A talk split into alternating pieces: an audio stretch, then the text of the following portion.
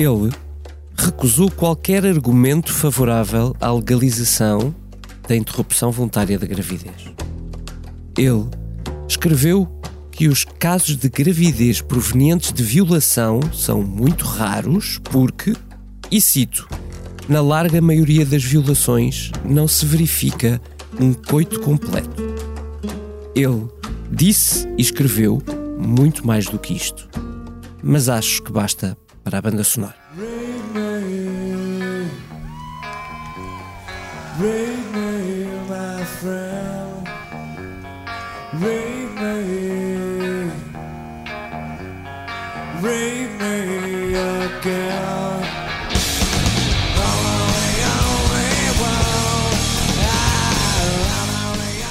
Atenção, porque isto não é na América. O autor destas frases é Almeida Costa, agora candidato a uma vaga no Tribunal Constitucional Português. Atenção, porque a situação é tensa e inédita. Num tribunal que é discreto, há já três juízes nomeados pelo PS que fizeram saber que se opõem à nomeação da ala direita. Atenção, porque o caso é sério. O TC vai ter de julgar muito em breve a eutanásia, entre outros assuntos moralmente complexos. E o PS, que julgava ter consolidado o caminho dos direitos, já teme pelo que aí vem.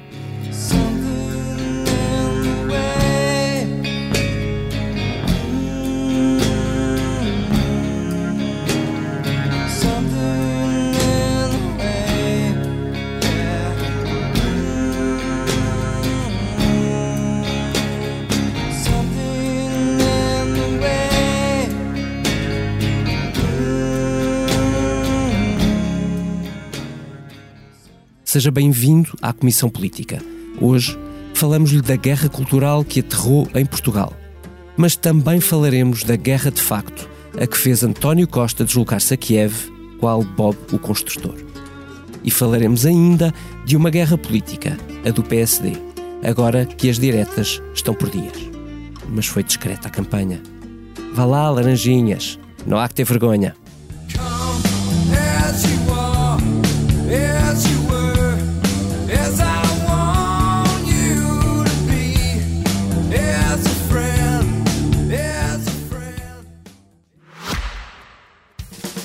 Este podcast tem o patrocínio de Vodafone Business. Saiba como a rede 5G pode tornar a sua empresa mais segura, eficiente e flexível. O futuro do seu negócio está em boas mãos. Vodafone Business. Para esta guerra cultural tenho comigo Vítor Matos, meu habitual companheiro de comissão política. Tenho também a Liliana Valente, que é a nossa combatente nesta guerra cultural do Tribunal Constitucional Olá. e uh, uh, militar para todas as guerras, Eunice Lourenço. Olá, Eunice, como vais? Tudo bem? Olá. Vítor, um, deixa-me começar por ti. Uma pergunta aberta sobre este uh, sobre esta tensão que temos no Tribunal Constitucional. É admissível que os juízes do tribunal que seja impedido de tomar posse ou de ser nomeado um juiz por alguma coisa que ele disse, pensou, escreveu nos anos 80. E estou a colocar a pergunta exatamente assim para que depois possamos ir ao cerne da questão. Ou já? Hum, depende, diria eu. Uhum. Uh, nem todas as opiniões são iguais e nem todas têm o mesmo peso. Uhum. Portanto, se nós temos um juiz, Uhum.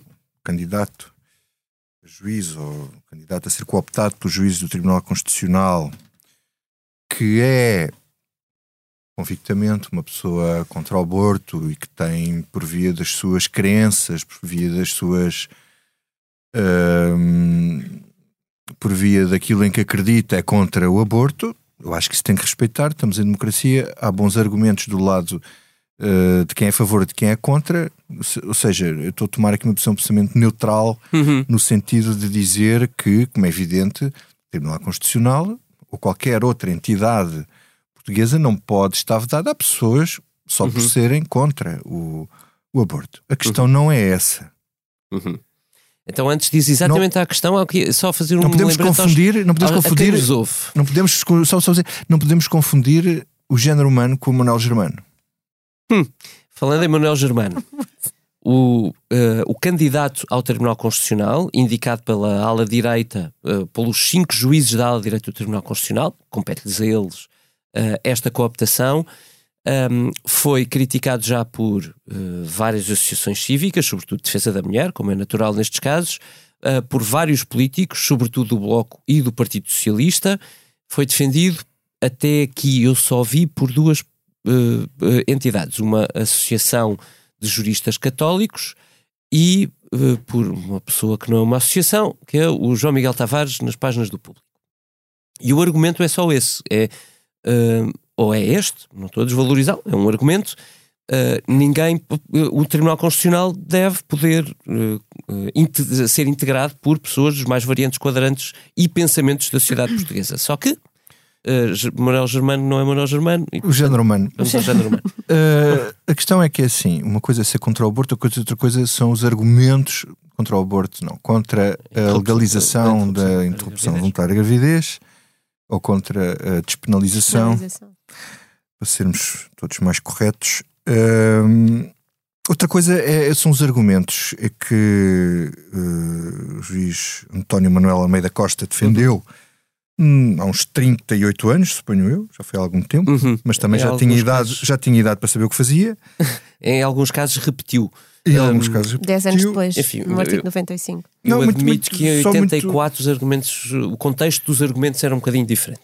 Eu acho que fazendo esse desconto, eh, a questão é que eh, a pessoa em causa invocou eh, estudos, por exemplo, que diziam que a violação, as mulheres uhum. raramente engravidavam com uma violação, portanto ele nem sequer concebia é o aborto em causa da violação, de, violação uh, usando argumentos, por exemplo, experiências feitas nos campos de, de concentração. Resumindo, é isto. Questionado pelo Diário Notícias, que foi o jornal que deu uhum. esta notícia, uma boa investigação da Fernanda Câncer, ele, ele, diz que uh, neste momento não estou para prestar declarações sobre o assunto, isto já é um erro político, ou dizer que a questão, uh, portanto, isto foi, isto foi datado, foi uma coisa feita no seu tempo, mas que a, a, a questão jurídico-cultural é a mesma, mesmo. o contexto jurídico-cultural é o mesmo. Uhum. Portanto, acho que temos de distinguir aqui o facto da pessoa acreditar no que acredita, acho que não deve ser discriminado por causa disso. Outra coisa são os argumentos que utiliza, e outra coisa é a questão política por trás disto. É legítimo que realmente que quem escolhe ou coopta, ou quem tem influência na escolha dele, eh, tenha opinião sobre o senhor ser contra ou a favor e os argumentos que usa. Acho que isso é uma questão. A questão política deve contar. Acho que deve contar a intensidade e a justificação com que ele, o, o, o com que ele justifica a sua posição e acho que uh, o facto de ele não querer prestar uh, explicações, acho que isso aí já é um bocado tornar isto muito ínvio, porque um cargo destes é público e exige que a pessoa possa dar explicações e dizer se eu há 40 anos escrevi isto e estava errado. Mas Pronto. olha, há outra questão que é, eh, ele aí já está a agir como se fosse um juiz do Tribunal Constitucional que não explicam absolutamente nada. Oh, oh, mas, oh, Liliana, deixa, passando a bola, deixa-me perguntar-te isto assim.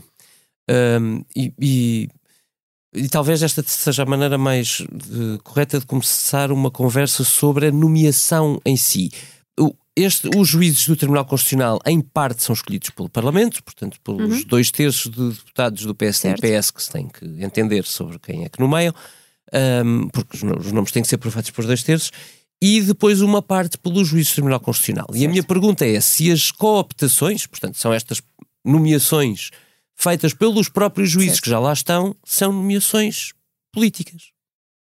Bem. Uh essa, essa pergunta deixa-me colocar a questão assim.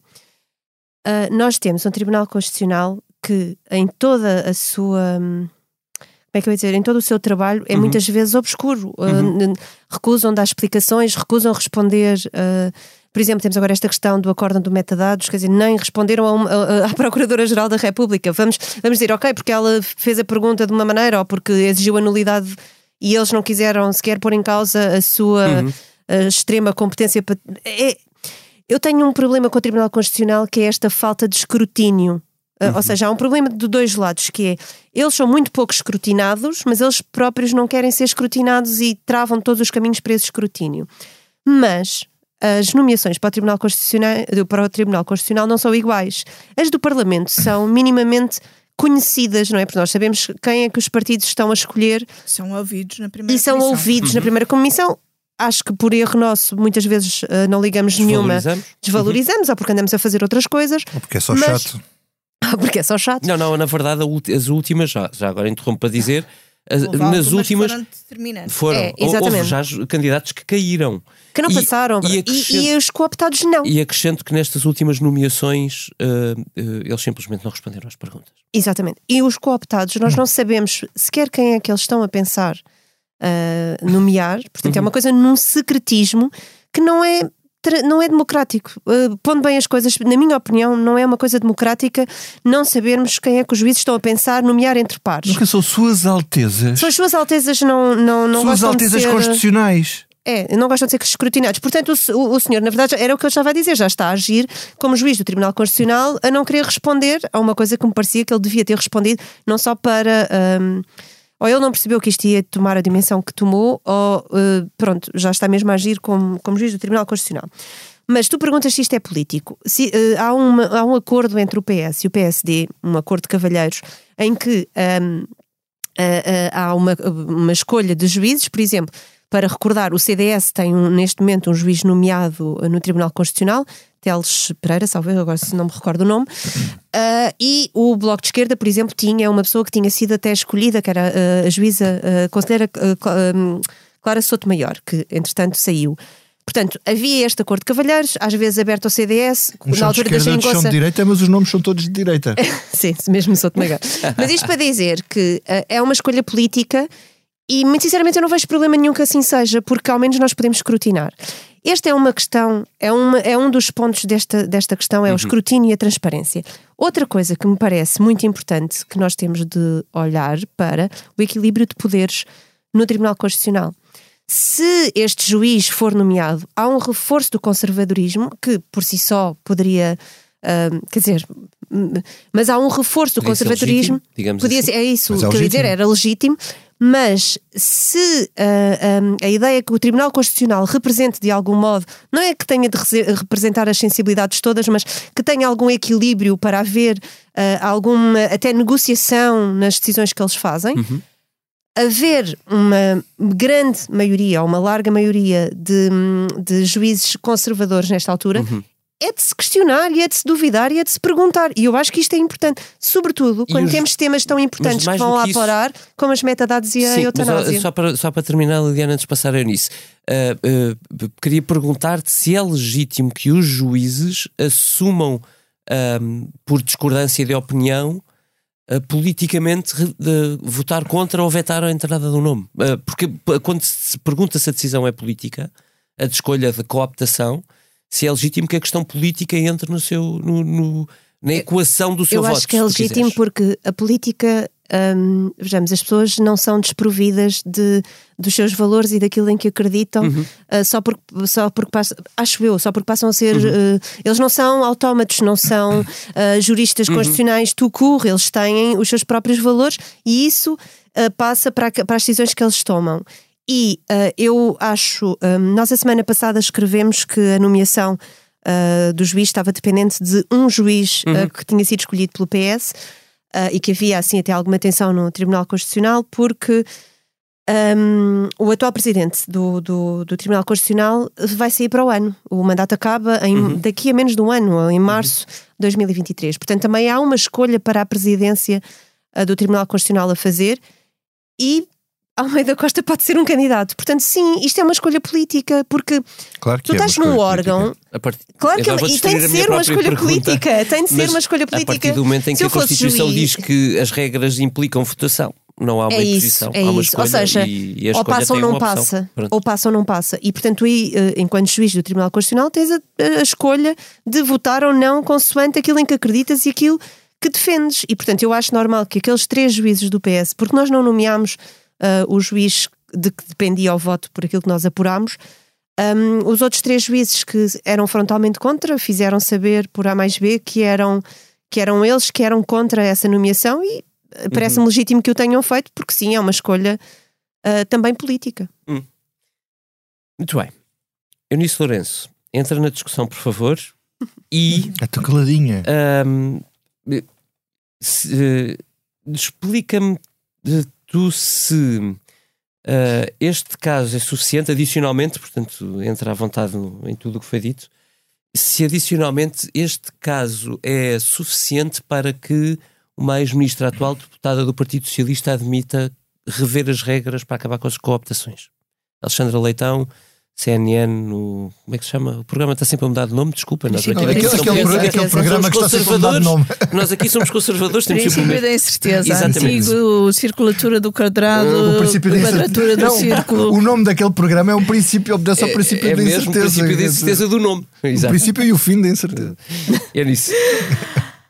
Olha, alguns uh, uh, pontos prévios. Uh, primeiro, concordo completamente que isto implica, antes de mais nada, uma questão de escrutínio e que o Tribunal Constitucional é, porventura, das mais opacas das nossas instituições, tão opaca que na semana passada excepcionalmente responderam a algumas perguntas do Expresso e foi preciso a ajuda de três juízes constitucionais para três ex-juízes constitucionais para decifrarmos a resposta que tivemos do Tribunal Uh, constitucional. Já dos acórdãos é igual. Já agora deixa-me só dizer, porque não é um disse há bocado, um, uh, parabenizar o Diário Notícias por esta investigação, porque realmente isto uh, foi bom ter sido posto em cima da mesa. Sim, pelo menos estamos aqui a discutir alguma coisa de diferente. E, Depois, não sendo o direito constitucional uma ciência uh, exata. Eu, como jornalista, tive há muitos anos uma experiência de como não é de todo uma ciência exata. Havia uma dúvida uh, sobre uma coisa tão básica como o momento em que acabava ou não uma sessão legislativa. Uhum. E havia vários, uh, várias opiniões sobre isso, e Uhum. o, o assunto chegou ao Tribunal Constitucional. E o autor da norma constitucional, Vital Moreira, tinha um entendimento contrário àquele que foi o entendimento da decisão do Tribunal Constitucional disso. naquela altura. Portanto, não sendo o direito constitucional uma ciência exata, eu acho que é hum, positivo haver diferentes escolas de direito e diferentes ah, tendências Uhum. hum, dentro do Tribunal Constitucional. Uhum. Depois, em relação às ideias, e sendo eu parte de uma minoria ou não, que tem dificuldade em tratar o direito como o aborto como um direito absoluto Uhum. e tende mais a vê-lo como um procedimento necessário em alguns casos, que como ainda recentemente disse a Ministra da Saúde no Parlamento, tem uma penalização física e psíquica com grandes implicações. Tendo eu este entendimento, acho que é possível uma pessoa ter este entendimento e ainda assim tomar decisões dentro do quadro jurídico que existe. Uhum. Ou seja, é possível, e, e o Presidente da República tem, tem sido um exemplo disso na questão da eutanásia, que tem sempre tomado Uhum. decisões não em função do que ele pensa, ele próprio tem dito isto, mas em função do quadro político e jurídico. Portanto, eu também acredito que deve ser possível um juiz do Tribunal Constitucional tomar decisões dentro do quadro político e jurídico em que se insere. Ora, não foi esse o sinal que este juiz deu, antes de mais nada, ao recusar dar explicações. Uhum. Portanto, eu E acho, nas que deu, na- naquilo que respondeu. eu acho que aqui o problema eh, tem de facto a ver com o escrutínio e a vigilância democrática das instituições, mais do que com uma segregação Uhum. de ideias que seja necessária no Tribunal Constitucional. Uhum. Aliás, só para informar quem nos ouve, ah, o juiz nos anos 90, em 1995, portanto já a legislação era diferente, mas não tão aberta ah, ah, como, como existe hoje. Desde 2007. Um, disse que uh, não voltou a escrever sobre o assunto porque não calhou. A expressão é exatamente esta. Um, e acrescentou que ninguém duvidará que a vida, vida intrauterina ocupa na hierarquia da lei fundamental um posto superior, quer ao da saúde física ou psíquica da grávida, quer aos dois interesses que presidem às indicações uh, eugénica e ética ou criminológica. Exato. Isso numa altura em que já essas duas exceções Já eram razão para na Despenalização. Sim. penalização. Uhum. Descriminalização, na verdade. E pronto, e acrescenta que as coisas vão evoluindo, muitas coisas mudaram, mas nada mais do que isso. Há aqui de facto um pequeno problema de comunicação, para não dizer de pensamento, mas agora vou voltar a problematizar. Ao contrário do que está nos Estados Unidos, parênteses, sabemos como está a discussão nos Estados Do Unidos, Rose versus Wade. a legislação em Portugal sobre a interrupção voluntária da gravidez não é um preceito assumido como constitucional. E pergunto eu, é admissível, fazendo advogado do diabo, o diabo aqui é o senhor eh, juiz Almeida Costa, Hum, é admissível, hum, eh, não será admissível incluir alguém que parte de um pressuposto legislativo diferente e de um entendimento de princípios diferente na discussão sobre as questões moralmente fundamentais da, da, da vida pública portuguesa? Eu posso responder a isso um bocado com o que disse inicialmente. Quer dizer, ele tem todo o direito de defender aquilo que entende. Ele pode, quer dizer, nós como cidadãos e ele como juiz ou quem quer que seja, pode ter o entendimento que quiser sobre o que devem ser as leis deste país. Outra coisa é, e aí sim entra a opção política, é se eu o devo ou não cooptar para determinado tipo de funções Votar neste eles vão considerando aquilo que ele pensa Uhum. sobre as leis deste país, mas isso subordina-se a um, a um princípio constitucional que ele não, não estou, de certeza absoluta que não estou a errar, que ele considerará que o direito constitucional à vida sobrepõe essa legislação e isso já inquina todo o processo de Olha, eu interpretação. tive, eu tive um episódio Vida intrauterina, quando estava a atenção. tirar a carta eh, que pode ajudar a, a- a ilustrar isto. Portanto, quando estava a ter eh, aulas de código, Encontraste o, o doutor Almeida Costa? não, não, encontraste. havia um, um, um rapaz que também estava a tirar a carta e que eh, já ia na quinta vez que tinha chumbado no código. Uhum. E porquê é que ele chumbava no código? Porque ele achava que o código estava mal feito. Uhum. E a instrutora respondia: quer dizer, não me interessa. O que tu pensas, tu tens é de responder segundo o código que está feito. Sim. Nisto aqui, não é bem o não me interessa o que tu pensas, mas claro que interessa o que as pessoas pensam, mas interessa sobretudo Elas que respeitam o que respeitem os códigos que existem. Epá, desculpa, mas eu não concordo contigo, Eunice, por uma simples razão que o direito constitucional não é uma ciência exata como tu dizias há pouco. Ou seja, aquilo que ele, eh, que ele pensa importa e bastante eh, para aquilo que ele vai decidir, porque a, a- base da decisão dele pode, muitas vezes, começar exatamente por aquilo que ele pensa. Ou seja, ele Mas, pode oh, tentar oh, procurar. Liliana, eu também disse que aqui Eu não sei, é sei. exatamente, não Não importa é, o que ele disseste pensa, isso, importa é que ele respeite Certo, mas há maneiras dele respeitar ou de argumentar com a Constituição para defender aquilo que ele pensa. E eu acho que isso tem de ser escrutinável e tem de ser debatido. E há aqui uma questão que não é de sumenos. Tu, David, tu, tu dizias há pouco a questão nos Estados Unidos. ah, a questão nos Estados Unidos está-se está-se a colocar por causa da, da, da decisão de uma fuga inédita, de uma, de, uma, hum, de uma decisão que ainda não saiu do Supremo.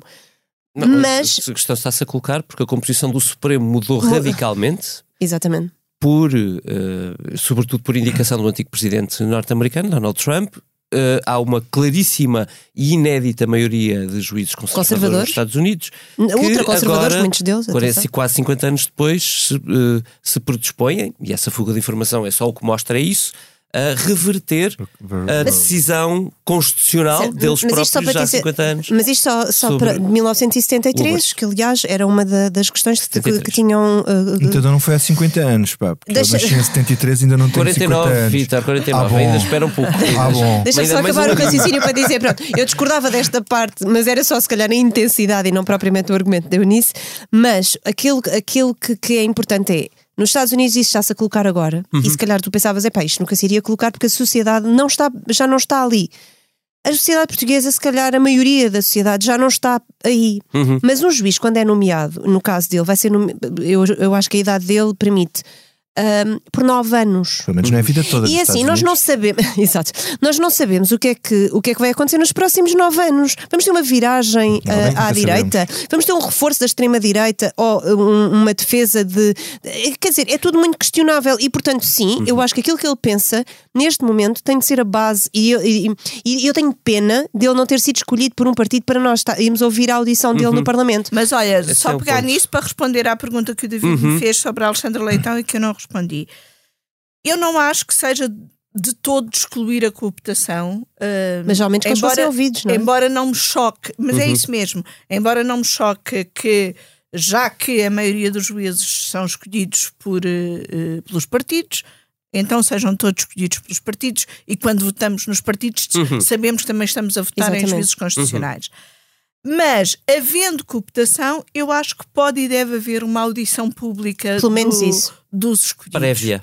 Pelo Prévia, menos claro. para que eh, todos saibam eh, aquilo que determinado candidato ou proposto a Exatamente. um cargo pense. se me permitem my, my five cents sobre o, tema, o- os, os constitucionalistas portugueses, quando eh, desenharam o Tribunal Constitucional, preocuparam-se subajamente com a necessidade de o Tribunal Constitucional ser o garante do equilíbrio do regime. Exato. E, e fizeram-no desde logo no método de votação, e, e- quando exigem dois terços para a escolha de qualquer candidato, a juiz, ahm, ou para ah, as próprias decisões e o método de funcionamento interno do Tribunal Constitucional. Não é por acaso que se instituiu, mesmo regra não escrita, que a ala direita e a ala esquerda se alternam na escolha dos juízes cooptados. É precisamente para chegar a um ponto de equilíbrio. Aquilo que eu estranho vai muito estar. neste processo é não entender como é que a ala direita do Tribunal Constitucional não entende ou não está a percepcionar que está a pôr em causa a necessidade de, de preservação de equilíbrios dentro do próprio Tribunal Constitucional, quando a sua principal missão no país é de zelar pela Constituição, preservando o equilíbrio do regime. Mas olha só É uma só coisa, e há outra coisa que é ah, colocando uma pessoa que aparentemente não pensa sequer próximo daquilo que muitos de, de- de- de- das pessoas do PSD, que foram que eu escolhesse, o, o- o pensam, não é? Há ali toda uma. Acho que há sei, toda uma guerra uns- cultural a entrar Sim. dentro do Tribunal Constitucional e isso é um bocadinho E assustador. aliás, há mais outra, eh, outra guerra dentro do próprio Tribunal Constitucional, que isto, o, o Tribunal Constitucional é, é, é, cá está, muito opaco e muito obscuro, se calhar temos de pôr uma lente eh, cada vez maior sobre o Tribunal Constitucional, porque realmente há lá muitas guerras dentro que devem ser. eh, e sim. nós Esta até está é muito pública. Há uns tempos, quando a Clara Sotomayor. Isso para mim não, eu não acho isso um problema. Eu acho que guerras, haver Mas quando a- conflito a é Clara bom e Aí educativo. foi. Convém saber o que. Convém saber. A bolha, como se costuma Rebentou a dizer. bolha, mas é raríssimo aquela bolha rebentar, não é? É. Temos que ir em frente porque temos aqui a um bobo construtor para analisar. Ah, ah, Vítor Matos,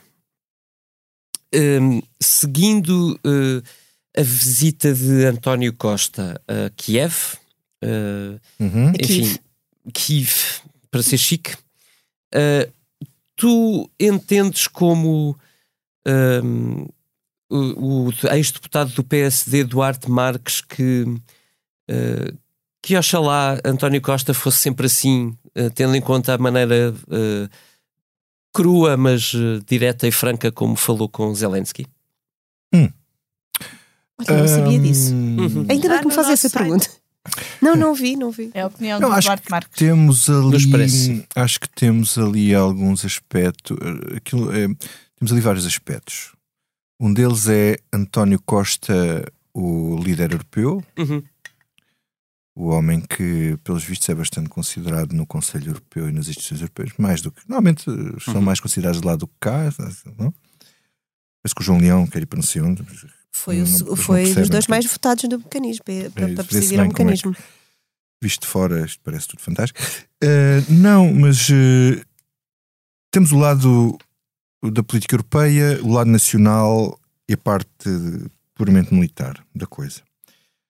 Eh, o mais importante é a questão de- da União Europeia e da adesão, ou da, da- da tentativa de adesão da, da Ucrânia à União Europeia, em relação à qual António Costa teve um misto de, de frieza e de hum, alguma ironia eh, que se registou quando ele disse ao Sr. Zelensky que ele conhece muito bem o clube para onde quer entrar. Uhum.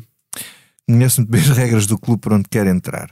Ora, se nós colarmos isto às declarações eh, do presidente Macron, que disse que a Ucrânia ia levar umas décadas a entrar na União Europeia, Uhum.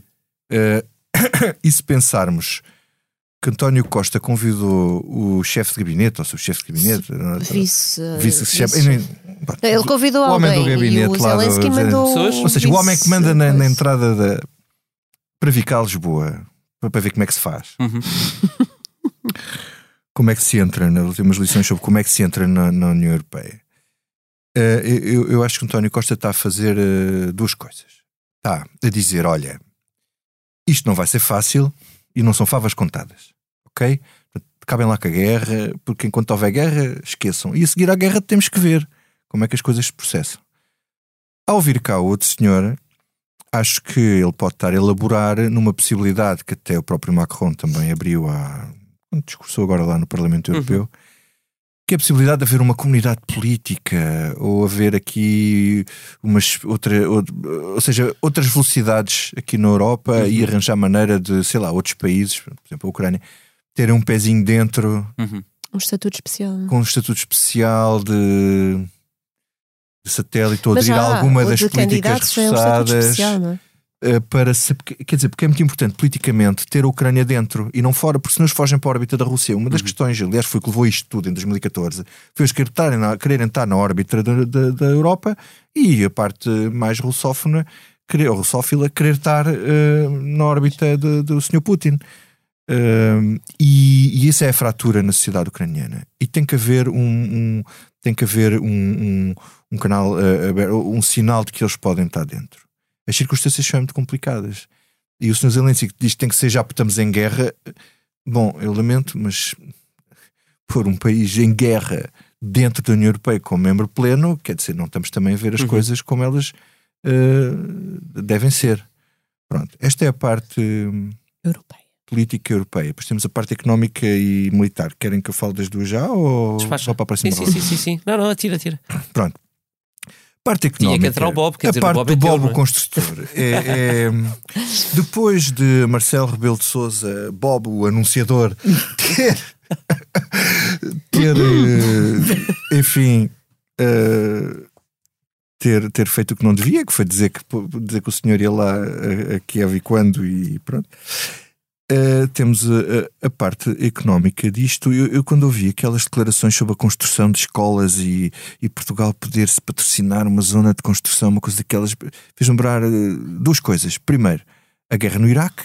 Quando foi a guerra no Uhum. Iraque, uma das coisas que se dizia um bocado para a opinião pública aceitar ou apoiar a guerra, não sei o quê, era que as empresas portuguesas iam para lá beneficiar daquilo. Enfim, Ah, mas não foi bem a mesma coisa. fiquei muito. Hã?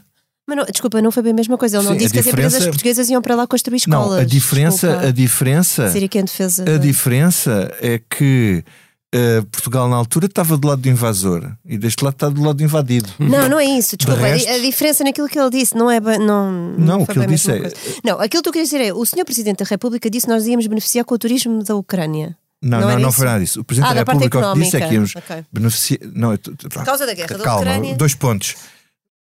O primeiro ponto, o Presidente da República o que disse é que Portugal, porque há muita gente que foge do, do turismo mais, mais ali do E nós íamos ser beneficiários líquidos. Nós beneficiários líquidos com o turismo aqui, na ponta, é o mais longe possível da, da, da guerra. Mas o que, o que o António Costa disse ao lado do Zelensky Sim, eu sei, estava. foi que tu estavas Estava de piquete, aquilo, sim. pronto o que ele disse foi que havia duas, há duas hipóteses Portugal ser patrocinador vá da reconstrução de uma certa zona que o governo ucraniano poderia decidir mas o que Portugal se propôs foi dado o know-how que Portugal tem e já vamos ver onde é que Portugal tem esse know-how o Portugal tem poderá construir creches, escolas e, e, e creches Hum. ok? onde é que Portugal tem esse know-how? é onde? Na parque escolar. na parque escolar neste momento tem quantos arguidos? Epá, já já perdi conta. Hã? Já perdi conta. Epá, a parque escolar para mim é uma- eu, eu não concordo nada com vocês, mas não vamos. Essa era outra Já discussão dizes, sobre já, a parque já- escolar. Já, já, falamos nisso. E depois a parte militar, em que, quer dizer, Portugal, enfim, diz, cuidado, olha, nós somos pobrezinhos, não temos nem para nós, portanto não podemos oferecer aquilo que não temos. Basicamente foi isto que Sim, António sim, sim. Costa disse. O avião com armamento, agora há espinhas no armamento, que aterrou na Polónia para ser entregue à Ucrânia. Portanto, o armamento cabe num avião, portanto, são, é só armamento ligeiro, munições, não será diferente. É secreto, o que é extraordinário, porque os outros países anunciam o que é que mandam para lá. A Espanha diz que manda Oh, para tens lá. vergonha. sei quantos mil- Não, é que, é que é assim, é que é um problema que Portugal, como é pouquinho e não pode dar muito e coisa, não, não, não me pode dizer que, que parece mal, não é? Pois. Não é? Que Quando vais a um casamento e dás uma prenda em mexuruca, não queres que aquilo entre no, como é que se chama? Sim. No e, e depois tens a oferta dos que nunca se percebeu muito bem, dos M113, dos blindados. É óbvio que os blindados não foram no avião, não é? Uhum. A ministra anunciou 160, 160 toneladas de material militar e médico. Uh, cada MC 113 pesa 10 toneladas. Uhum. Portanto, meus amigos, é uma questão de fazer as contas. Então deixa-me fazer a pergunta assim aqui Eunice, o- São sim, 16. que é o, o proto quase sempre candidato a um cargo europeu apresentou-se com Here esse estatuto em again. Kiev. Eu acho que sim. Hum. Acho que se apresentou com esse estatuto, com um estatuto de proto, quase sempre candidato, Uhum. como tu lhe chamaste, mas também com um estatuto de negociador europeu, de Uhum. eu faço parte da primeira divisão e posso Uhum. interceder um bocadinho por vocês. E eu acho que a, a intervenção de António Costa em Kiev tem de ser lida também um bocadinho à luz do que ele disse na Polónia, na conferência de imprensa na véspera, em que falou sobre as divisões que reconheceu existirem na Comissão Europeia sobre a entrada da Ucrânia, disse que o pior que a União. Europeia pode oferecer eh, à Ucrânia é dividir-se, dividida. é uma Europa dividida, e apontou como eh, solução intermédia a Ucrânia entrar para o mercado único europeu. Eh, ele depois não foi assim tão claro em Kiev, mas eu acho que as duas intervenções devem eh, Sim, ser lidas em, eh, Em em conjunto. E, portanto, António Costa tem uma dimensão europeia da qual parece cada vez gostar mais, e acho que foi nesse papel também Uhum. que ele foi à Ucrânia. Dizer aqui uma coisa sobre as escolas. Eh, eh, na, na Polónia, António Costa também ofereceu eh, casas, mas casas pré-fabricadas para o acolhimento de refugiados. Eu Faz-me não sei, eu não sei se Só falta o governo não estará apostado aqui no, no nicho de mercado de casas pré-fabricadas e na exportação de casas pré-fabricadas, Só falta seja, acrescentar aí carne de porco, seja para a Polónia e- ou para a Ucrânia. Eu, eu, é Eu não sei se vocês viveram essa experiência, mas eu vivi a experiência de ter aulas em Eu pré-fabricados. tive, eu tive. tive. Eu- Mas eu queria só dizer-vos sobre a nossa grande experiência a aqui. construir escolas que ali ao pé de mim em Alvalade, que é no centro de Lisboa, portanto assim um sítio supostamente Ai, pá. desenvolvido, tem- tenho uma, uma escola que está a ser reconstruída pelo menos há quatro anos. E os miúdos estão, vão, vão pronto, estando em pré-fabricados. E eu acho que essa conciliação é de facto um know-how muito. Mas desculpem que vos diga, mas vocês às vezes têm conversas de ricos. Fossem vocês, alunos em Tu Castro estudaste Verde. numa cabana. Não estudei numa cabana, mas aquelas, aquelas escolas onde nós estudámos e que felizmente estão a ser remodeladas. Pá, portanto, ó Liliana, quatro anos para, para construir uma escola, é só isso que eu estou a Mas dizer, é ouve lá, absurdo. eu- mas eu não estou a dizer o contrário, mas aquilo que eu estou a dizer é realmente estás com um problema na construção. Não quis desculpar uma coisa, atenção, mas é pá, ainda bem que reconstruíram escolas, porque a minha escola era fria, ventosa, depois era úmida, depois caía um bocado e depois escorregávamos no chão e lá Trinchas íamos nas nós. janelas. Pá, não, não tinha condições parece-me nenhumas. Posto isto, divertido. São é poucas. As reconstruídas são poucas. pois, não, Nós não assim continuamos tão com poucas, escolas com sim. amianto. Desculpem. Ok, Não, tá bem. É assim, desculpa. sou muito querido. Muito querido. É- Mas isso é- era todo um outro programa. A minha da- escola, onde eu estudei, o meu liceu, tem amianto e não foi substituído até hoje. Por somos acaso grandes ainda tem diferença especialistas. a minha escola. Bem, mas estávamos a falar de. Mas então, eu não posso Por isso falar é que eu do Costa. assim. Estávamos a falar de Kiev, vá, vá, é isso. Mas tu ainda posso- faltas tu, porque depois Até porque, eu- até porque eu fui eu que ouvi o, o minuto o PSD senhor. a seguir. E- Epá, e- tá bem, mas eu sobre é o PSD, como te disse, não tenho nada a dizer, até porque eles próprios também não têm nada a dizer sobre esse. eles Não, próprios. não interfiras Desculpa, com esta vá. Bom, então, eh, António Costa, eu vou ser muito rápida. Eu estive a ouvir o senhor eh, Primeiro-Ministro eh, porque estava de piquete e pronto, calhou-me, mas tínhamos lá o, o nosso correspondente, depois também teve, a- teve a acompanhar a visita. Ah, eu, eu estou de acordo com, com a Eunice. Ahm, eu acho que ele foi lá, ah, mesmo como líder europeu, mais do que como Primeiro-Ministro de Portugal. Uhum. Uh, eu acho que foi assim que ele se apresentou, até porque ele começa um, a, a, a, conversa que ele tem sobre a parte da, da integração uh, da Ucrânia na União Europeia é muito pôr água na fervura. E, e, e, se calhar alguém tinha de o fazer, porque uhum. eu lembro-me que a Presidente da Comissão Europeia, de quem uh, eu sou uh, fã, quase fã, vá, gosto imenso, gosto dela, acho que ela tem, tem estado bem, foi, um, foi à Ucrânia e fez aquele número de entregar o aqui está o, o coisa para, um entregar. Mais, um much, não? Foi demasiado, não é? Portanto, se calhar alguém devia, pronto, se calhar isto não vai ser assim tão fácil e portanto vai demorar mais do que aquilo que vocês acham. O nosso demorou nove anos e depois o Zelensky achou aquilo muito, muito flair de se dizer uhum. e disse: Ah, pois, mas estamos em circunstâncias especiais, não interessa. Exatamente mas se calhar alguém isso. tinha de fazer este papel. Por é? em circunstâncias especiais, e é que vai demorar, vai demorar mais. mais. Quando destapares aquela panela. Enquanto, pois, é enquanto e eu acho mesmo que ele, nem, nem eu acho que ele foi lá nesse, nesse papel de líder europeu, um, que não é, mas vamos achar que ele quer, não é? Um dia, vamos só dizer como assim. influente, como influente inf isso, como influencer, influencer, influencer europeu, um, dizer isto não é assim tão fácil. Nós queremos, ainda bem que vocês querem vir, mas e vocês têm feito isto muito bem porque responderam às perguntas rapidamente. Mas há aqui toda uma série de procedimentos. Há vários países que estão há anos uhum. a tentar entrar na União Europeia e que já têm o estatuto e que estão em negociações há anos e anos e anos. E isto não é assim tão fácil.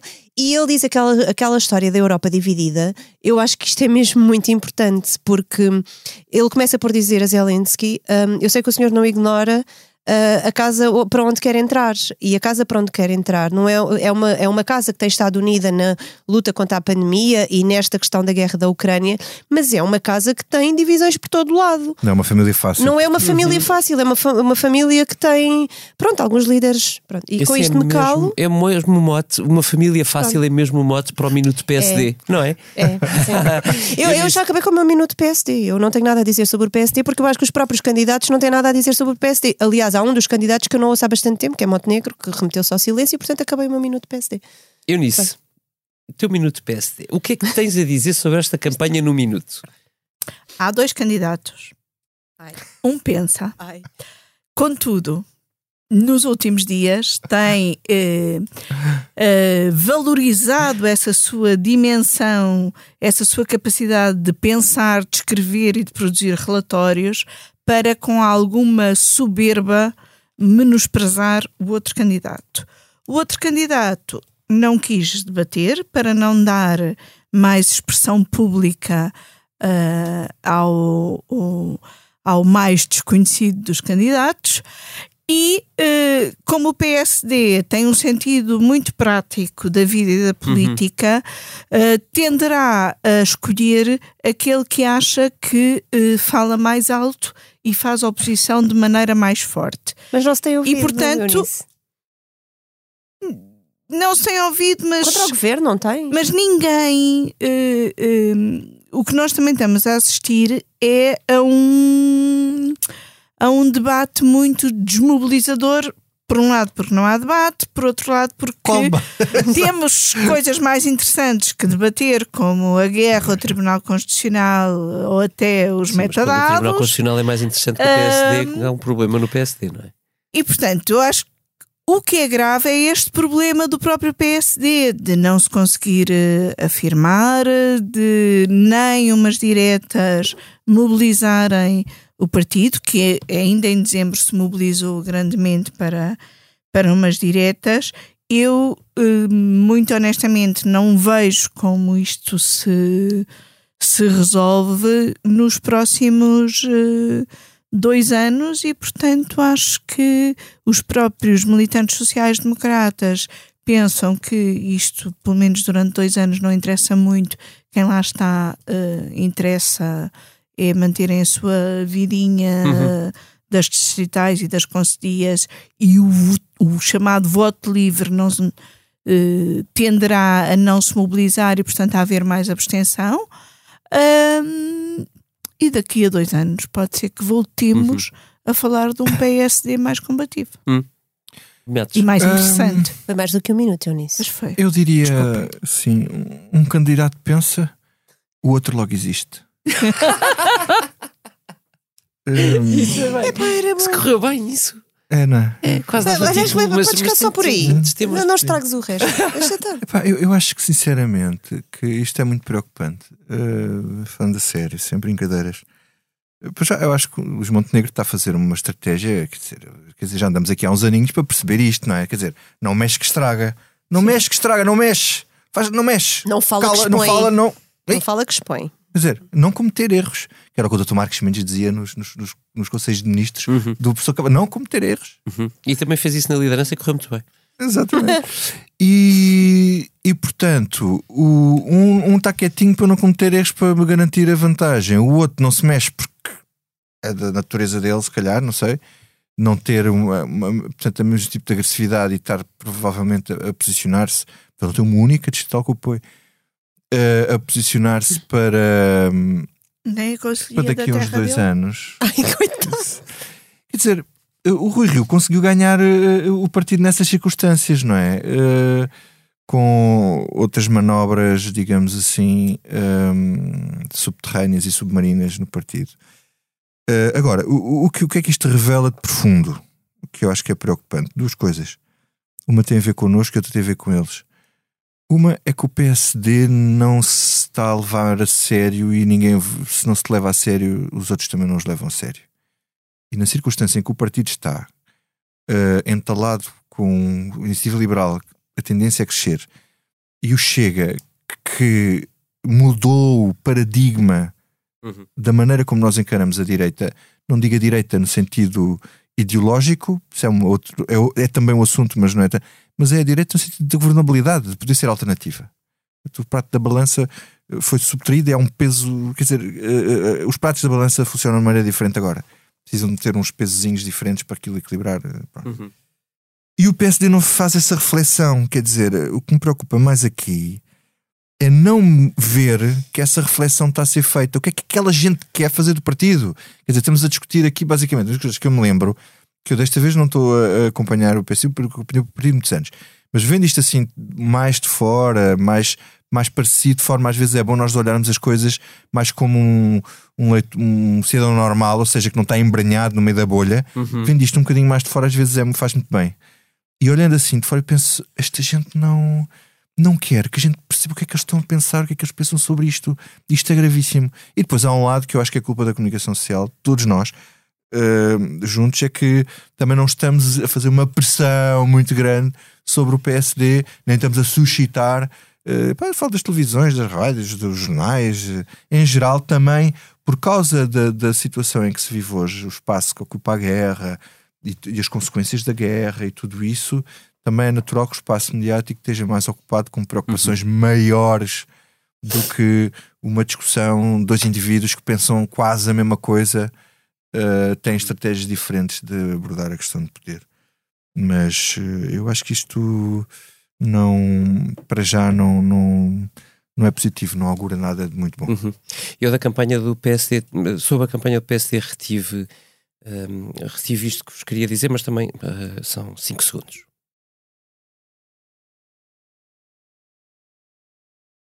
E agora vamos ao que não nos sai da cabeça. O meu é divertido, ao menos. Eunice, começa tu. Olha, o que não me sai da cabeça já há umas semanas é a questão do assédio moral e do assédio sexual nas universidades portuguesas, que eh, veio para a passa pública, sobretudo a propósito da Faculdade de Direito, mas a forma como as universidades, como o meio académico está a tratar o assunto, menosprezando e até com professores a gozarem com alunos por eh, eh, eventualmente terem feito denúncias, é eh, muito pouco edificante, diz muito mal do meio académico e acho que o, o, o reitor da Universidade de Lisboa vir numa entrevista dizer que o assédio sexual não é um problema das universidades, é um problema transversal da sociedade portuguesa, é, é verdade, mas é desvalorizar, é tão mal. é lavar as mãos, dizer isto não é um problema nosso, é um problema de todos, portanto ninguém vai tratar dele. Com a Quando verdade, é todos, não é nenhum. Uhum. Falando em problemas, já agora, o que não me sai da cabeça é. hum, O Fórum TSF desta terça-feira eh, foi o, o Manuel Acácio, que eu adoro, uh, marcou, arriscou muito e, e, eu sei como é que ele pensa os temas do, do, do seu fórum um, e decidiu uh, fazê-lo sob a licença menstrual. E eu, eu fiquei, eu ouvi um bocado e fiquei francamente em estado de choque com o, o grau de machismo absolutamente inaceitável que continua a existir na sociedade portuguesa. É assustador como uma parte tão grande da nossa sociedade continua sem, sem olhar, continua a olhar para as mulheres sem perceber o que uma mulher é, o que uma mulher sofre. Isso choca-me, mais me choca quando ouço uma, vamos pôr entre parênteses, mulher do Chega Rita Matias a falar sobre este tema na Assembleia da República, mas isso fica para outras comissões. Queres dizer que o meu expresso curto não era sobre isso? Era muito bom. Liliana Valente. Uh, bom, eu agora vou trazer assim um tema que pode ser considerado divertido, dependendo do ponto de vista com que olhemos para a coisa. Sim. Então, a Rita Diniz, e isto é culpa dela, uh, fez-me uma pergunta que foi. Diniz, nossa colega. A nossa colega, sim. Uh, fez-me uma pergunta que foi: Olha, o que é que isto quer dizer? E então era aquele vídeo que anda a circular e ela agora canta isso, que é um problema. Uh, anda a circular de o Sr. Presidente da República em Dili a cantar É CAF, é CAF, é CAF de Dili. Não viste? Pronto. Vi, mas então, o é, é o CAF? Eu não, é, olha, eu vou te dizer, é o Centro de Aprendizagem e Formação Escolar de Dili. Ah. Então, uh, mas agora, fora de brincadeiras, obviamente que isto não me sai da cabeça e não sai literalmente da cabeça porque ela está a cantar isso e eu já estou a cantar isso, uh, porque o Sr. Presidente da República. É, eu, eu acho que é assim, eu adoro Estás que ele seja humano. Liliana? Eu estou preocupada porque eu adoro que ele seja humano, que ele seja aquela pessoa que toca, dá beijinhos, dá abraços, que, hum, que vai consolar alguém que teve uma perda. Gosto muito disso. Mas cantar, cantar não. Não é isso, é que eu acho que há uma, há uma, há uma, há uma linha, linha, muito do Equador. É a linha do Equador. É. Há uma linha muito tenue. É que toda a gente se lembra dos vídeos dele a dançar salva ah, é Era em Moçambique. Bom, mas há, acho que há uma linha muito tenue entre ele ser o presidente dos afetos e às vezes fazer estas coisas que eu não quero uh, classificar, mas acho que todos sabemos o que é que eu quero um, dizer. Posso só dar mais chega? Então não podes. Então, é, é, é, assim, eu adoro que ele seja divertido, mas isto tem que ser rápido. Demasiado. Eu, a semana passada, fui muito dura com o Sr. Presidente. Posso até ter ido um bocadinho longe demais ao dizer que ele é inimputável e nós temos de ter cuidado com as palavras que usamos com o Presidente, porque nós não podemos ir longe demais, porque ele pode sempre ir mais longe e depois ficamos sem palavras. E portanto. Uh... ok, afinal era okay, divertido. Foi muito divertido, Vitor. Não, eu, eu, só eu lembro, eu quando escrevi a biografia de Marcelo Belo de Souza, quem apresentou a biografia foi Vicente uh, Jorge Silva. Também era divertido. Também era divertido. E ele, ele, ele representa. Marcelo ainda não era presidente, não é? Portanto, acho que dizer estas coisas de presidente pode ser. E ele dizer: Marcelo é um clown.